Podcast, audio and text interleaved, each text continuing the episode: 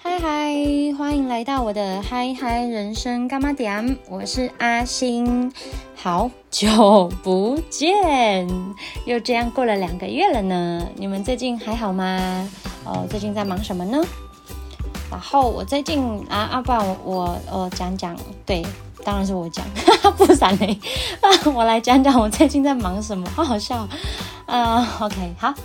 啊，前阵子的话，我有出差一段时间，然后也就一样也是跟朋友就是吃喝玩乐嘛。然后哦，蛮妙的是，我有跟那个蛮久没有联络的朋友又重新搭上线了，很酷诶，然后又相处的很自然，超棒的。然后还有忙着弄我的牙齿，这个我等一下会花很长一大段来介绍我的心路历程。然后嗯，还有继续调试我的心情。嗯，成果也蛮不错的，然后也有认识一些新的朋友哦，主要是就是有朋友介绍认识这样子，不过就一般朋友啊，就没有什么什么来电的感觉，对，然后嗯，而且我目前比较想要专注在自己的生活上，就一切其他事情就随缘顺其自然这样子，嗯，然后九月底的时候，本来要上传一集新的 podcast。主要是要讲就是中秋节的由来啊，月饼的由来啊，然后为什么中秋节要烤肉啊，就是呼呼应那个中秋节这样。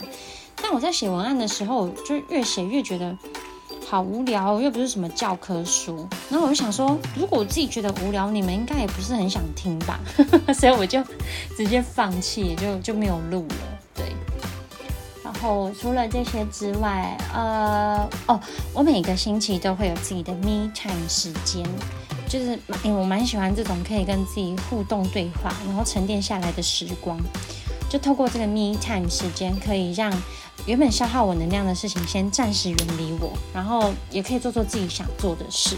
比如说看书啦、听音乐啦、看一些冷知识影片啊，或是去走走逛逛啊，然后就发现，哎，最近好像在流行什么什么什么的趋势哦，这样蛮酷的。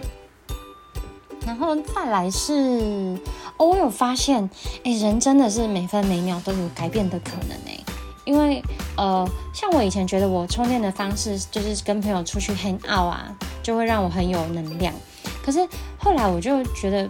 是因为年纪的关系吗？越来越大，我发现我好喜欢在独处的时候补充能量哦，所以我就这样不知不觉的从一个外向型人格转变成内向型人格。那当然就是人有蛮多面相的啦，只是说我现在可能内向型。的这个倾向比例是比外向型还高的，就是我可能会觉得哦，一直跟人就是 social 啊、聊天啊、笑嘻嘻啊，就是很消耗我的能量这样子。对，然后这个我之后也会想要做一个主题来跟大家深入的聊聊、探讨一下。OK，好，这主要我前阵子是在忙这些事情。然后最近啊，最近一个月就是比较忙于整理我的牙齿嘛。那主要其实我想戴牙套也蛮久了，大概从大学毕业到现在。那起因是因为我呃，我从小到大牙齿不太好，不是很健康。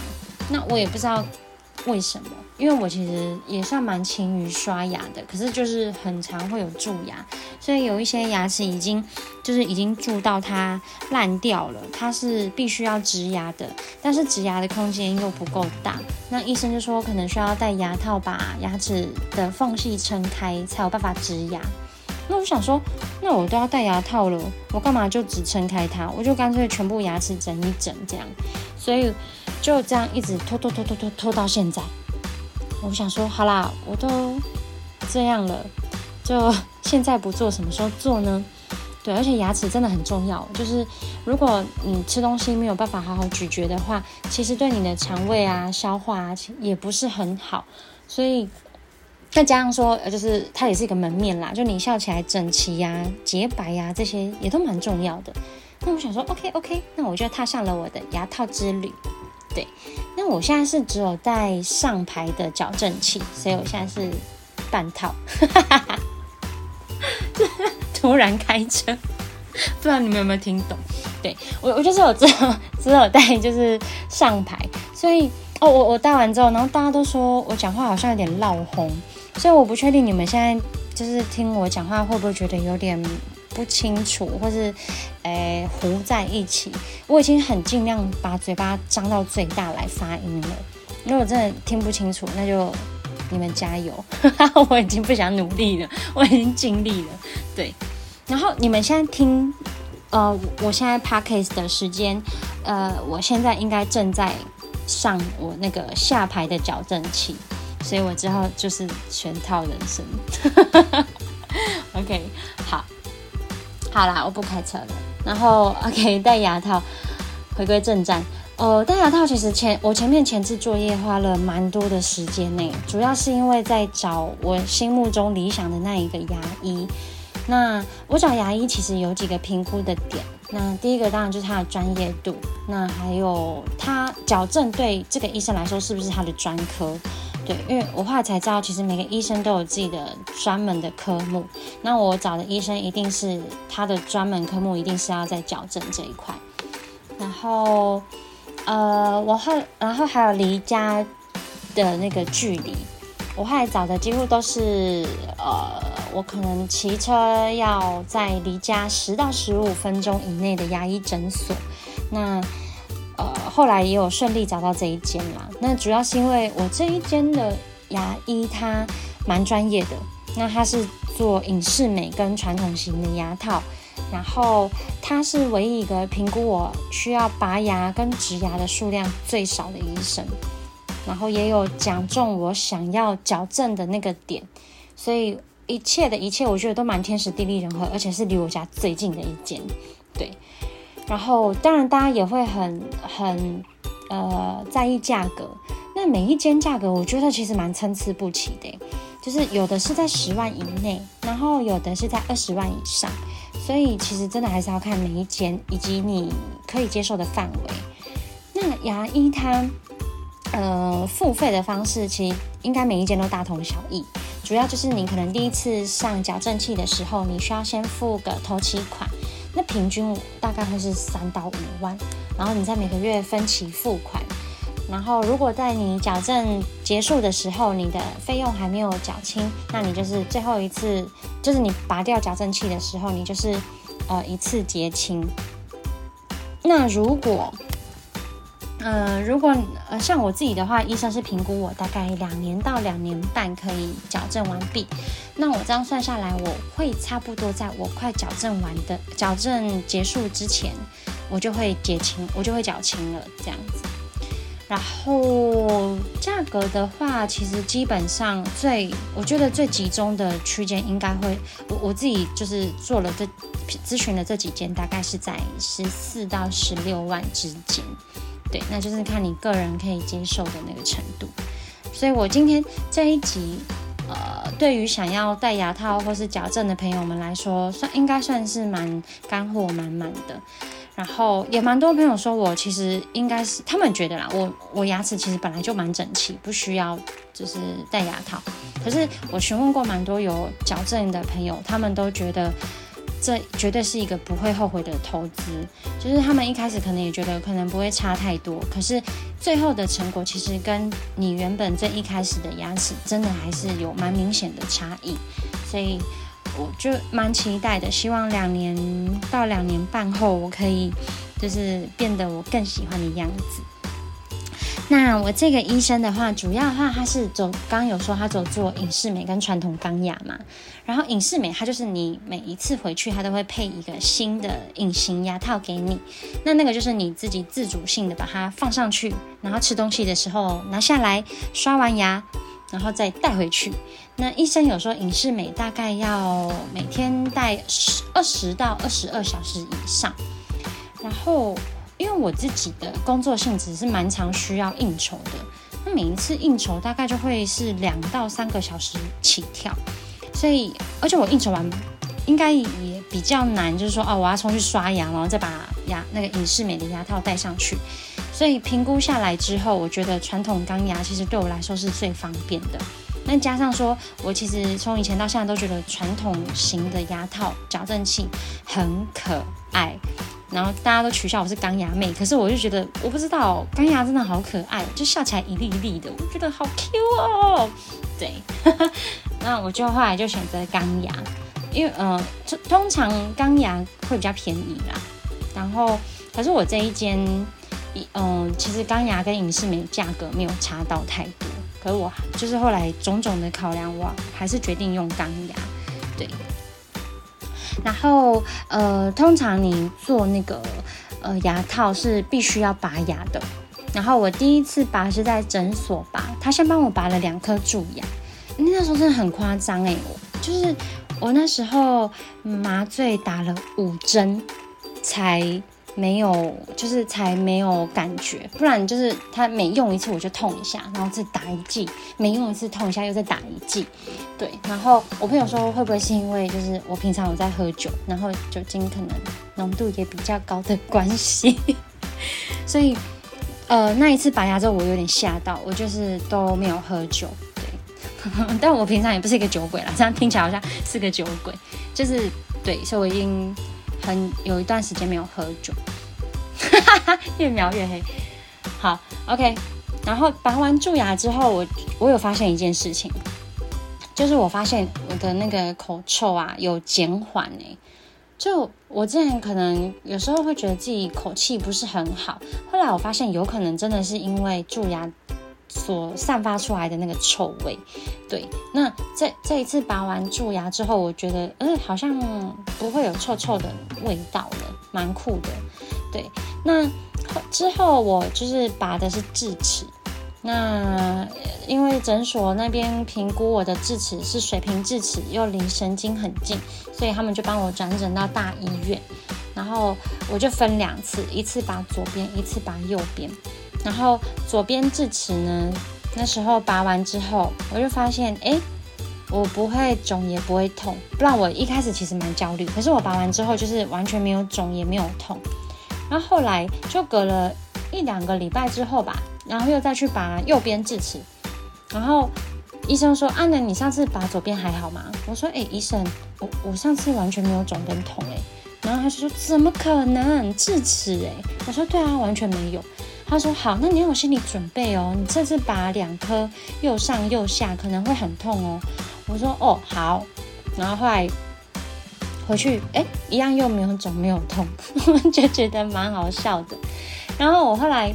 嗯，前几天回诊，就是回诊的时候，医生还感冒，他整个大流感，然后声音就是很烧香。他就说：“你还好吗？你上次拔牙还好吗？”然后我就说：“呃，还好啊，医生你还好吗？” 我觉得他他比我还需要去看医生，你知道吗？就整个就是很闹的一段故事。然后也因为拔牙，所以我已经接近快一个月没有运动了。因为医生有说，就是他不太建议我做剧烈运动，因为不然那伤口蛮有可能会爆开，然后可能会再流血。对，所以我已经停摆了快一个月这样子。对，然后呃呃，他们说就是你上了那个牙套，就是因为我即将要戴下排嘛，如果所以如果你上下排都戴了，然后开始在拉的时候。会牙齿会酸酸软软的，也不太能咬太硬的食物。对，呃，这我倒是还好，因为我那时候拔牙其实也都是吃蛮多流质食物的，这也蛮好的副作用，就是可以顺便减肥。对，所以这个我是不太担心啦。吃这件事情我是觉得有饱就好，很好养。对，然后再来就是戴牙套，哦，最我觉得最最。需要注意的就是清洁，因为戴牙套就是你如果吃东西有卡渣渣在上面啊，久了它就会产生就是细菌，然后就是残留，然后你就很容易蛀牙，所以就是要非常注重就是清洁的步骤。那像我自己的话，因为我是不吃早餐，我只有吃中餐跟晚餐，所以我中午因为在外面就比较难做到非常彻底的清洁，所以我中午就是走漱口跟用牙尖刷刷一刷，然后再刷牙这样子。那晚上真的我就是非常全面的来清洁我的牙齿，来跟大家分享。晚上的时候呢，我会先漱口。漱一漱，先把一些大块的渣渣给吐掉，然后呢，再用 L 型的牙尖刷，把矫正器中间一粒一粒的四周，它的上下左右全部都刷了一遍。然后像牙尖刷，它有它它是毛。就是有一根铁丝，然后有毛嘛。那通常大概是用两周就差不多要换了。那你要怎么判断你要不要换？就是你起毛球的时候，它那牙尖刷的毛有起毛球，你就要换。那也有那种就是塑胶的一次型的抛弃式牙尖刷，它跟牙签蛮像的，然后就一根一根的那种也蛮适合外出使用，对，很好携带。然后好漱口完，然后牙间刷，那再就是用牙线。那牙线的话，有分一般的牙线，然后也有超级牙线，然后还有就是你可以用那个穿引线，然后还有矫正型的用的牙线棒，就是有很多种类型。那像我自己的话，我就是用一般的牙线，就是整个拉出来一条线，然后就是去清洁我每一个齿缝之间的呃那个渣渣跟细菌。然后牙线的话，它就有点像是你洗车的时候用抹布去擦拭你的车子，所以有一些是比较强力粘着在你牙齿上的细菌啊、牙菌斑啊，它是可以比较可以透过牙线去把它勾出来，把它清理掉的。对，那用完牙线之后呢，我就会用冲牙机。冲牙机它就有点，它就是用那种强力的水柱去清理每一个牙缝之中的渣渣。然后冲牙机这个就是见仁见智，有的人觉得需要，有的人觉得不需要。那像我自己是觉得，哦，像我自己就是每一次用完之后，发现还是会有渣渣会被冲牙机冲出来，所以我后来就是有买就是冲牙机。那冲牙机就有点像你在洗车的时候用强力水柱喷喷车的那种感觉，对，它就是可以帮你把你可能还没有清理到的地方，它在用强力水柱帮你冲掉。对，那我买的是 Panasonic 国际牌的呃冲牙机，那是买吸带型的，对，因为我想说这样子就是有时候如果出去的话，外出也可以带着使用，对，好。那冲牙机我用完了之后呢，我才会进入刷牙。然后我刷牙的话，我是买那种矫正型的牙刷，就是它中间是有凹槽的，就有点像注音 u，就 i u u 的 u，它是这样一个有一个凹槽的一个牙刷。那我就会把一样会就是把矫正器的上下左右全部刷完，然后舌侧跟呃。颊侧的牙龈、牙齿全部都会刷，就是外侧跟内侧，然后垂直刷、背式刷法等等的，就是真的很搞刚。用完之后呢，有的人说要用漱口水，那漱口水要等，因为我现在刚拔牙，就是有伤口，所以我漱口水会等到我伤口好了之后我才会用。所以我每一次晚上就是我的步骤就是清水漱口、L 型牙间刷，然后牙线。冲牙机、牙，然后牙刷刷牙，然后之后会用漱口水，你知道吗？就是光这样子，我光只有带上排哦，我每一次清理整个嘴巴的牙齿，大概就是十五到二十分钟，所以我是真的很认真的在照顾跟保护我的牙齿，因为我很怕我在。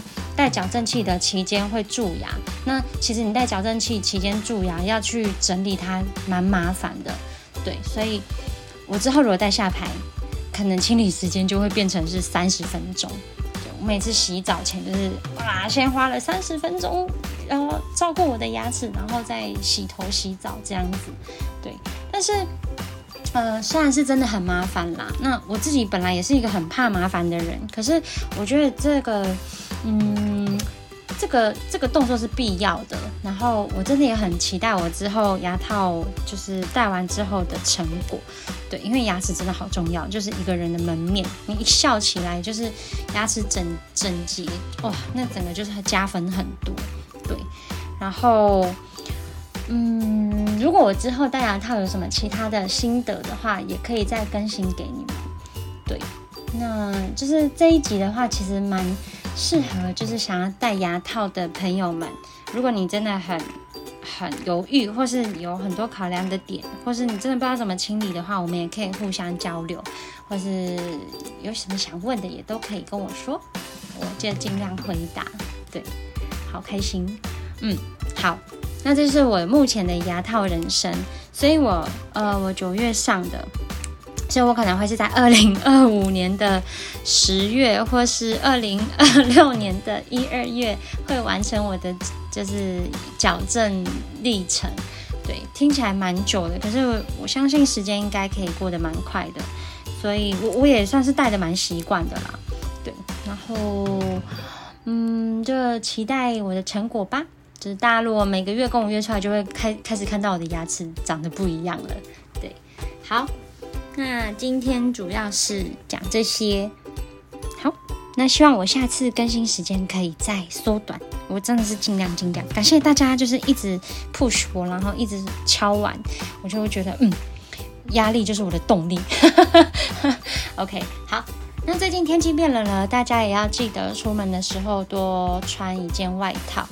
就是小心着凉，最近超多人感冒的，有够可怕的，还不给我戴口罩，气死我了！顺便偷偷抱怨一下。OK，好，那我们就下次见喽，拜拜。